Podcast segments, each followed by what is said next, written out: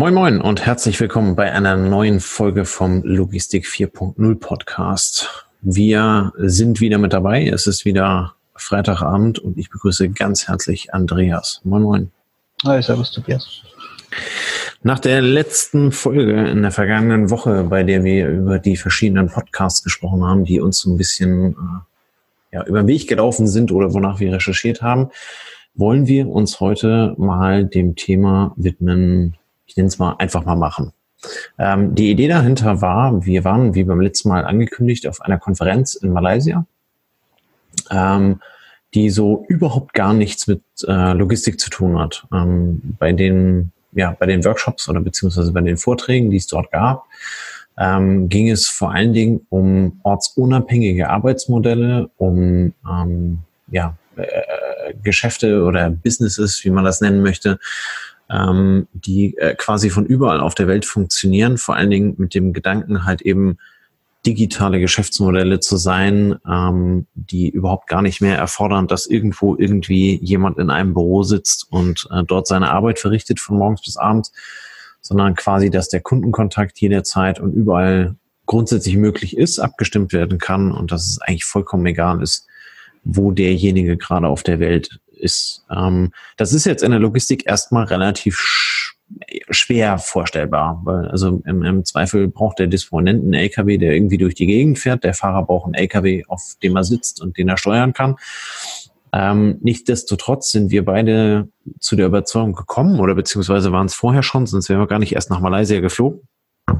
Ähm, dass, äh, dass es schon durchaus von Vorteil sein kann, sein Geschäftsmodell oder seine ja, Passion oder dafür, äh, wofür man halt eben entsprechend arbeitet, ähm, einfach mal gegen, gegen Dinge zu benchen, die so überhaupt gar nichts damit zu tun haben. Ähm, und dabei kamen eigentlich ja ganz, ganz spannende Erkenntnisse dabei raus, ähm, die wir, ja, die wir heute auch einmal mit euch äh, besprechen wollen. Ähm, wie hast du die ganze Konferenz ähm, für dich aufgefasst, ähm, wahrgenommen? Und was hast du so ein bisschen daraus für dich gezogen, Andreas? Also die Konferenz an sich ähm, finde ich insofern klasse, da dort verschiedenste Leute zusammenkommen, die, wie du auch schon sagst, ähm, eigentlich nur gemein haben, dass sie ähm, ein Geschäft aufbauen möchten, das eben nicht ortsgebunden stattfindet. Ähm, das, das kann alles Mögliche sein, das kann Handel sein, das können Services sein, das können ähm, Prozesse sein, die, die komplett digital abgebildet sind. Und was mir da gefällt, ist einfach die Vielfalt. Also die Vielfalt der Leute, die Vielfalt der Möglichkeiten, mit denen irgendwas umgesetzt wird. Ähm, und hinten dran steht doch immer bei den meisten das Thema Digitalisierung, weil eben die Digitalisierung dieses Orts unabhängig erlaubt. Und insofern ist es für uns, obwohl wir da nicht hinfahren, weil wir jetzt, weil wir jetzt für unseren Job da hinfahren, ähm, dann doch wieder spannend, auch das zu beobachten weil es für mich auch ein bisschen so ein Ausblick in die Zukunft ist. Ne? Ähm, ich meine, wir arbeiten in einer etablierten Firma ähm, und das Thema Remote Arbeiten oder Remote Teams ähm, gibt es noch nicht ewig lange, zumindest nicht in unserer Organisation, aber es kommt. Und eine Konferenz wie diese zeigt einfach nur, oder ist für mich ein Blick wie in die Zukunft, ähm, wo wir uns hinbewegen können. Und von daher gibt es dort auch für mich als Logistiker was mitzunehmen oder was zu lernen, so kann ich sagen. Ja. Und ähm, ganz persönlich für mich mitgenommen. Ähm, es waren zwei Konferenztage und spannend ist halt immer zu sehen, wie jemand aus einer Idee ähm, ein Geschäft macht. Ne? Wir hatten am ersten Konferenztag einen Vortrag ähm, von jemandem, der es geschafft hat, mit seiner Idee ähm, zu die Höhle der Löwen glaube ich, heißt, ne, zu kommen. Ja, genau. Mhm. Und das heißt, aus einer Idee im Endeffekt ein Geschäft zu machen, was sechs, siebenstellige Umsätze macht, das ist natürlich total genial. Und ähm, das zeigt einfach nur, dass wir in einer Zeit leben, in der ähm, es eben nicht wahnsinnig besondere Ressourcen bedarf, um, um was umzusetzen und zum Geschäft zu machen. Und das ist wieder auch was, was ich dann in die Logistik mitnehmen kann. Das heißt, äh, man muss nicht immer ein Lager bauen, man muss nicht immer ähm, Hardware und LKWs beschaffen, um dem Kunden einen neuen Mehrwert zu geben, sondern mit dem, was digital passiert, mit dem, wie man zusammenarbeiten kann, ähm, gibt es teilweise ganz günstige, einfache Möglichkeiten, um einen Mehrwert zu generieren. und da sind wir dann dazu aufgefordert, das zu tun, aber wir, wir werden auch von Firmen gechallenged, die eben das sehr schnell umsetzen. Und von daher ist das für mich ein, ein Blick über den Tellerrand, der einfach nur erlaubt, ähm, sich inspirieren zu lassen und die eine oder andere ähm, Idee auf jeden Fall mitzunehmen. Ja, ähm, an der Stelle so ein bisschen außerhalb der Agenda, die wir eigentlich dafür vorgesehen haben. Ähm, da war ein Vortrag von einem Marvin Wenders, Wanders, ich weiß nicht ganz genau. Ähm, der ist auf die Idee gekommen, ähm, ein Business daraus zu machen mit diesem kleinen Sackerspiel da, weißt du? Ja. Ähm, und äh, das, das ist eine, das war irgendein Trend aus den USA, den er aufgefasst hat, den er aufgegriffen hat mit einem Kumpel zusammen, hat die Dinger über einen Schreiner ähm, bauen lassen, ich glaube irgendwo aus dem Münsterland ähm, und wollte also ähm, heimische Materialien dafür verwenden und äh, damit halt eben mit einem gewissen Qualitätssiegel ähm, aufwarten und äh, kam dann irgendwann, glaube ich, auf die Idee, diese, diese Reissäcke oder Maissäcke, was es dann halt eben sind, in einer ja, Behindertenwerkstatt äh, fertigen zu lassen, also nähen zu lassen und befüllen zu lassen, ähm, wo er dann äh, selber in seinem Vortrag halt eben berichtete, ähm, wir sind dann da halt eben durchgelaufen, haben uns das angeschaut, wie die das fertigen. Und dabei kam uns dann zum ersten Mal die Idee, äh, hallo, ihr habt ein Lager, ähm, ihr verschickt Ware. Eigentlich könntet ihr das alles für uns machen. Ne? Und ja. die Behindertenwerkstatt dann halt im Umkehrschluss gesagt hat, äh, ja, haben wir noch nie drüber nachgedacht, aber äh, wäre eigentlich eine Bombenidee, weil wir haben alles da. Ne? Und äh, damit äh, treffen sich halt eben quasi auf dem Markt zwei, zwei Anbieter, ähm, die ja vermutlich ansonsten sich nie über den Weg gelaufen wären. Ne? Weil es gibt ja, ja ähm, also es gibt ja eigentlich keinen, keinen Grund, warum die sich in irgendeiner Art und Weise auf irgendeinem Marktplatz treffen sollten. Ähm, außer jetzt halt eben in dem speziellen Fall. Aber das ist halt eben genau das, was du, ähm, was du beschreibst. Das ist einfach so diese, äh, ja, diese Perspektiv oder diese Horizonterweiterung, ähm, sich halt eben mit anderen Menschen ähm, dort äh, zu treffen, ähm, äh, zu quatschen, hey, was machst du denn so? Und einfach dann halt eben zuzuhören und zu gucken, was von dem, ähm, was, was er oder sie dort halt eben ähm, in ihrem Business äh, umgesetzt hat, kann ich unter Umständen ähm, für mich, für mich adaptieren oder in veränderter Form übernehmen. Ähm, ja, ich würde, ich, ich, ja. Ich finde, ich finde auch das, ja, sorry, ich finde auch das Thema Remote, also es, das hört sich immer so, so, so hochtrabend an, ne? aber was tut denn ein Disponent, der bei uns im Büro sitzt, wenn er dafür sorgt, dass Ware in Genf zugestellt wird? Ähm, was tut denn ein Disponent bei uns, der dafür sorgt, dass Container aus Indien, Asien, Südamerika zielgerecht ähm, irgendwo ähm, unser Lager treffen? Also wir arbeiten in so vielen Bereichen in der Logistik, jetzt vielleicht nicht in der Intralogistik, ne, wo ich meine Leute habe und wo ich mein Team habe, die ich dann sehe und wo Führung eine große Rolle spielt und ähm, das gemeinsame vor Ort sein.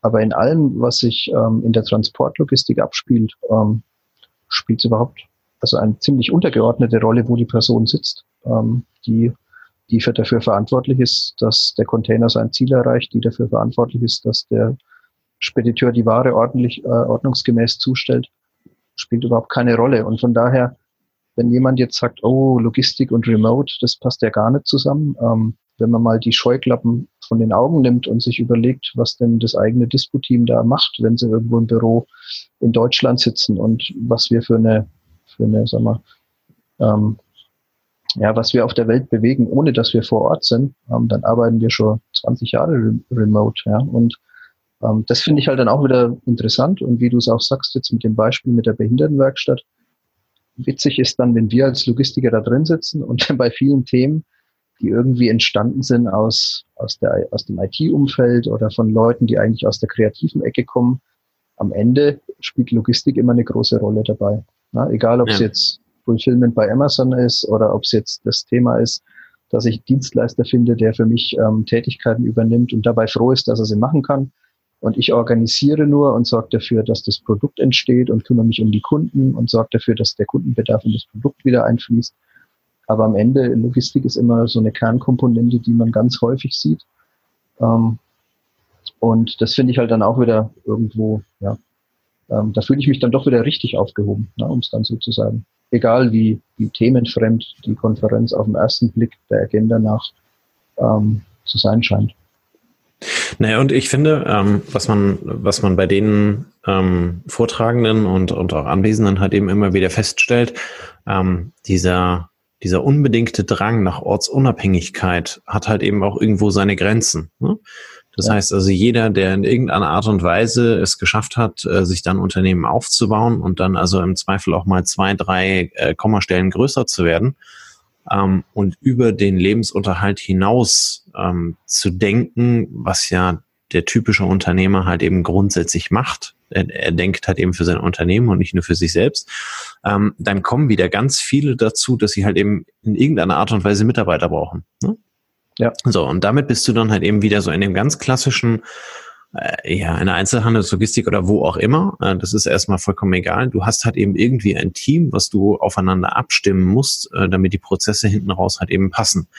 Ja. Und ähm, dabei ist vollkommen egal, ob das also jemand ist, der, äh, keine Ahnung, äh, Ledergürtel über Amazon verkauft oder äh, dann halt eben diese, diese, äh, diese Sackspielchen da ähm, aus dem Münsterland oder halt eben wie bei uns in der Einzelhandelslogistik. Äh, ganz am Ende musst du halt eben ein Team haben, was die Aufgabe entsprechend bewältigen kann.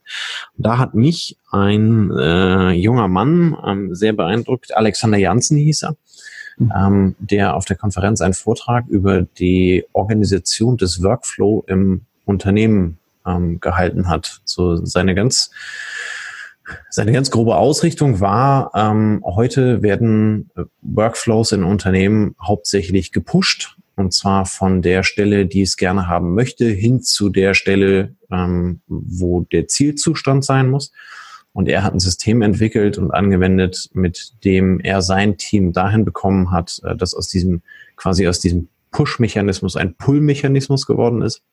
Okay. Ähm, mit der Idee, ähm, die Aufgaben, die angefangen sind, halt eben vorrangig äh, zu Ende zu machen, ähm, damit sie halt eben entsprechend aus dem, äh, aus dem Aufgabenbereich oder aus dem Aufgabentopf halt eben weg sind.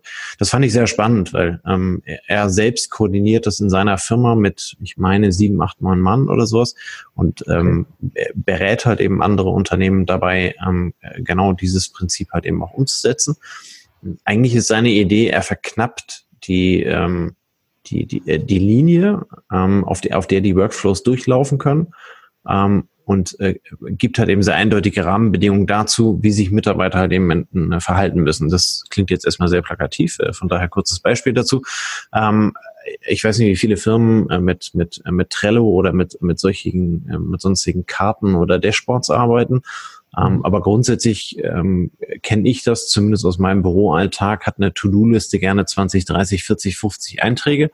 Und äh, da kommt gerne was Neues dazu, aber was Altes wird halt eben eher selten abgearbeitet. Ne? Und bei ihm gibt es auch eine riesige To-Do-Liste, ähm, aus, aus der halt eben dann quasi der Arbeitsvorrat gemäß einer Priorität ähm, sich ergibt. Aber sobald sich eine äh, priorisierte Aufgabe dann halt eben in diesen Workflow hineinbegibt, ähm, äh, kann man quasi errechnen, wann sie ähm, beendet ist. Das heißt also, sie durchläuft verschiedene Stati und in diesen Stati dürfen maximal drei Aufgaben parallel drin sein.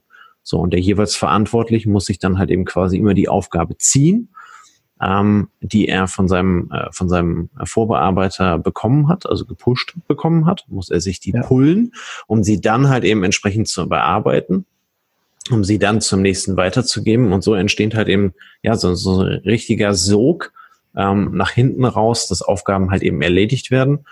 Ähm, weil Mitarbeiter, die in dem Moment nichts zu tun haben, sollen in dieser, ich glaube, fünf oder sechs Schritte waren das, ähm, sollen sie halt eben hinten anfangen zu gucken, welche Aufgabe ist da, die ich erledigen kann und fertig machen kann, damit wieder Platz in diesem Trichter entsteht. Das fand ich sehr spannend. Das, das hat mich sehr beeindruckt ähm, dass man das ganze äh, Thema auch auf die Art und Weise halt eben entsprechend ähm, ja, sehen also hört kann. Sich, hört sich sehr stark nach einer Kaizen-Produktion an. Ja. Ähm, die dann aber auf Organisationsebene übertragen wurde. Ja, also du definierst Ressourcen, du definierst Kapazitäten und du zielst darauf ab, den die Bearbeitungszeit und die Durchlaufzeit möglichst gleich zu gestalten, dass eben eine Aufgabe, die fünf Minuten dauert, nicht zwei Tage liegt, bevor sie angegangen wird. Genau. Sondern dass du den Mehrwert dadurch schaffst, dass du sagst, wenn die Aufgabe fünf Minuten dauert, dann schaffe ich es, die in neun Minuten durch die Organisation zu bringen, weil die Organisation nicht verstopft ist mit allen möglichen sonstigen Aufgaben und das Ganze relativ getaktet abläuft. Und ähm, also es gibt vielleicht, einige Logistiker kennen sie wahrscheinlich wirklich auch aus der Produktion, dass ich ähm, eine Produktion auch nach dem Pull-Prinzip aufbaue, dass je weiter ich nach hinten in der Kette komme, desto größer werden die Ressourcen und dadurch entsteht ein Sog, der dafür sorgt, dass eine Aufgabe mit einer wahnsinnig schnellen Durchlaufzeit äh, von der Organisation verarbeitet wird. Ja. Und ist ein, also kommt aus, aus dem Toyota Produktionssystem und ist eine super Geschichte. Und wenn es hier Alex ähm, schafft, das Ganze auf, sage ich mal, auch Bürotätigkeiten oder sonstige administrativen Tätigkeiten oder was auch immer zu übertragen, ähm, dann ist das eine super Geschichte. Ja, die Organisation von, äh, von, von Teams war das bei ihm halt eben. Das hat ja. überhaupt gar nichts mit, mit Logistik zu tun, ist aber zweifelsfrei ja. auf die Logistik wie auf alles andere halt eben entsprechend anwendbar. Ja. Das ja. fand ich immer sehr spannend. Ja. Ja, war für dich sonst noch was dabei, wo du sagst, das war total super, so thematisch? Ähm, ja, ich äh, fand, jetzt muss ich das Wort versuchen richtig zusammenzukriegen, Ikigai. Ähm, okay. Das äh, ist, frag mich nicht, woher es kommt, keine Ahnung, ich habe es vergessen, aber ähm, ich glaube Japan, Japan war es. Ja, ja, klingt, klingt danach. Ich weiß aber, also ich kriege es nicht mehr hundertprozentig zusammen. Ähm, die Idee dahinter war halt eben aber quasi ähm, vier Kreise sich überlappend auf, auf einem Blatt Papier zu malen ähm, und dann halt eben entsprechend zu ähm, äh, zu bewerten äh, in, in diesen Kreisen, ähm, was, was kann ich besonders gut, ähm, was mache ich besonders gerne, ähm, wofür schlägt mein Herz ähm, und was davon kann ich halt eben an, am Ende am Markt auch für Kunden verkaufen. Und in diesem Schnittpunkt ähm, ergibt sich halt eben für jeden persönlich oder übertragen auf eine Organisation dann halt eben in irgendeiner Art und Weise dieses Ikigai und das Ikigai ist wahrscheinlich gleichzusetzen mit einer Vision oder einer, einem, einem, einem höher gestellten Ziel, was jeder für sich selber ähm, äh, ja, ermitteln kann oder halt eben auch eine, eine Organisation für sich selbst entwickeln kann. Mhm. Ähm, das fand ich äh, sehr spannend in dem Sinn, als dass wir, glaube ich, ein Stück weit ähm, im Rahmen der Digitalisierung nicht darauf gucken müssen, was wir alles noch machen können, damit wir es anbieten können, ähm, sondern vielmehr, was wir tun müssen, damit der Kunde halt eben einen entsprechenden Mehrwert davon hat. Wenn ich mich so in der, keine Ahnung, in, in Zeitungen oder in Online-Foren ähm, rumtreibe und, und dort lese, habe ich häufig ähm, das Gefühl, dass, dass Dinge in irgendeiner Art und Weise einfach auf den Markt geschmissen werden, ähm, in der Hoffnung, dass irgendjemand sie frisst. Mhm. Ähm, aber halt eben dieser, dieser eigentliche Kundennutzen, der dahinter steht, ähm, der, der halt eben mehr oder weniger vollkommen vernachlässigt wird. Ne? Und ähm, da einfach einfach nur als Idee. Ne? Ähm, ja. es, es, es, es, gibt, äh, es gibt einen relativ großen Bedarf, irgendwas an unserer Umwelt zu tun. Ja. Und während also deutsche, amerikanische Autohersteller ähm, sich also mit lächerlich kleinen Themen äh, in Elektromobilität beschäftigen, ähm, und auch zweifelsfrei die Regierung dahinter da nicht besonders aktiv sind, äh, kommt halt eben ein Tesla einher ähm, und ähm, hat jetzt mittlerweile gerade vor kurzem wieder eine Marktbewertung von 100 Milliarden Dollar ähm, geschafft. Das heißt also, irgendjemand glaubt an dieses Modell. Mhm. Ähm, und äh, das, das ist ja schon eine gewisse ja, disruptive Art der, der Darstellung ja. oder beziehungsweise der Herangehensweise, weil ob es jetzt Herr Musk oder wer auch immer war, aber die, die Firma Tesla hat halt eben verstanden, dass es den Bedarf dazu gibt. Ähm, das zeigt auch immer wieder jetzt bei diesem komischen Truck, den sie da rausgebracht haben und, und vorverkaufen. Ähm, die haben 25 Millionen Euro alleine oder Dollar äh, alleine darüber eingenommen, dass sie eine Reservierungsgebühr von, glaube ich, 1000 oder 2000 Dollar äh, pro Kunde genommen haben.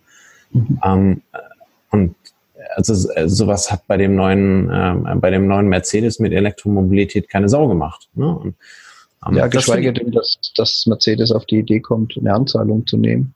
Genau, genau, und sondern die schmeißen halt eben auf den bewerten, Markt ja. und äh, und, und hoffen halt eben oder glauben, dass sie dann halt eben was Vernünftiges gemacht haben. Ich muss ganz ehrlich sagen, ich brauche keine Abmahnung von denen, weil ich Scheiße erzähle. Ich verstehe davon überhaupt gar nichts. Es, es ja. ist nur einfach die, ähm, äh, es soll als Beispiel dafür dienen, ähm, einfach was auf den Markt zu schmeißen und zu hoffen, dass irgendjemand einen Bedarf dafür findet oder ob halt eben frei nach, des, äh, frei nach der Tesla-Manier halt eben dann geschaut wird, ähm, wo, wo ist denn eigentlich der Kundenbedarf und wo ist nicht der Kundenbedarf heute, sondern wo ist er halt eben in fünf oder in zehn Jahren.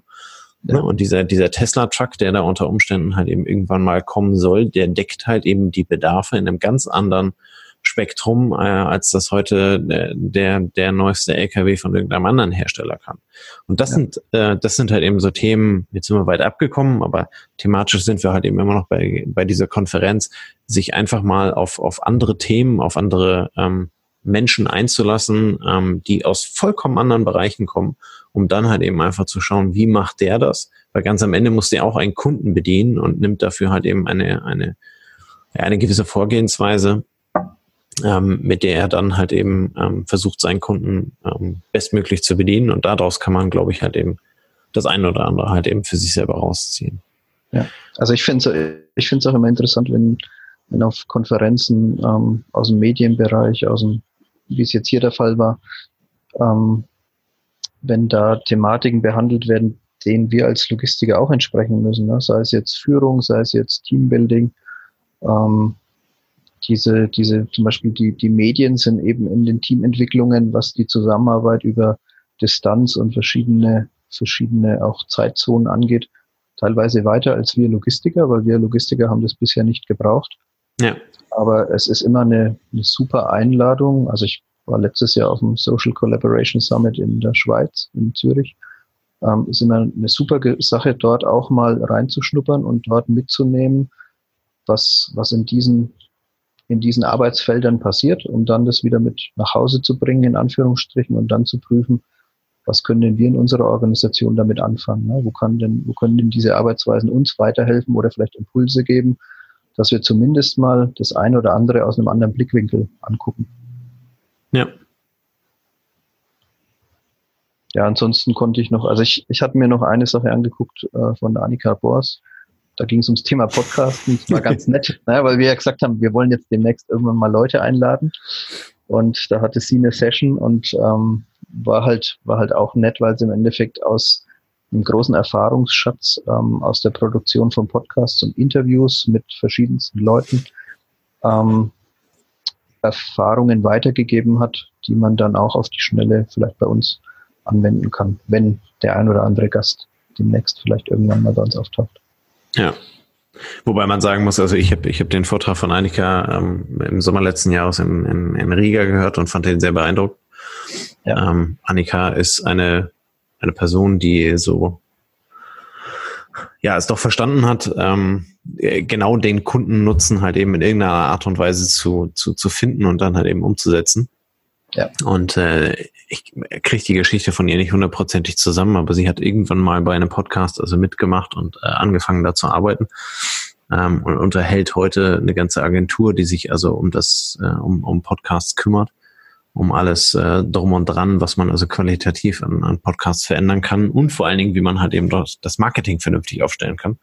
Mhm. Ähm, von daher ähm, ja eine ganz heiße Empfehlung für jeden, der mit dem Thema Podcast äh, äh, starten möchte, sich an Annika zu wenden, hier einfach mal zuzuhören auf irgendeinem äh, Speaking-Gig oder wo man sie auch immer treffen kann, spätestens über ihre Agentur. Ähm, ja, das zeigt am Ende halt eben, ähm, was, was, was das Medium Podcast halt eben alles kann. Ja.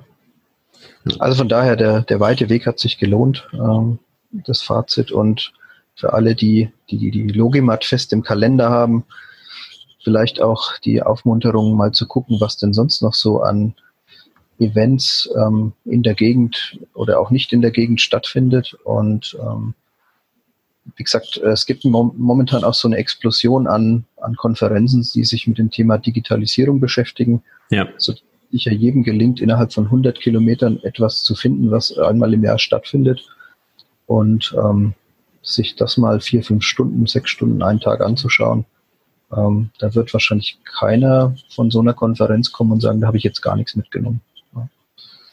Naja, und wenn es nur der IHK-Stammtisch äh, ist. Ne? Also genau. Auch, genau. Auch, ähm, auch bei der IHK sich einfach mal mit, mit äh, regionalen oder lokalen Unternehmern abends auf ein, auf ein Bier oder auf ein Sprudelwasser äh, zusammenzusetzen und einfach mal ähm, äh, quasi äh, zuzuhören, Fragen zu stellen und halt eben in Erfahrung zu bringen, was machen denn die anderen da überhaupt? Ja. Ähm, das, das lohnt sich meiner Meinung nach ähm, in, in jedem Fall. Da stimme ich dir voll zu. Also von anderen lernen ist immer einfacher, als alle Fehler selber zu machen.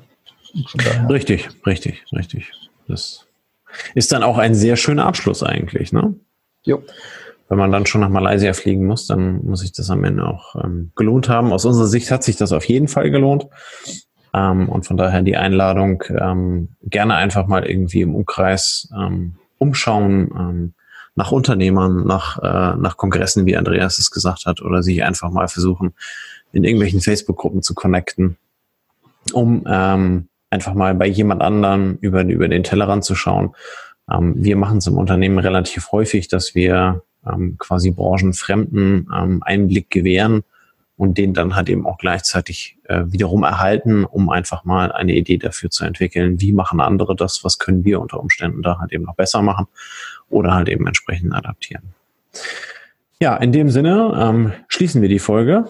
Ähm, war jetzt auch ziemlich lang am Ende. Und ähm, ja, wünschen ein wunderschönes Wochenende und äh, nächste Woche einen starken Start in die Woche. In diesem Sinne, bis dann. Ciao, ciao. Schönen Abend.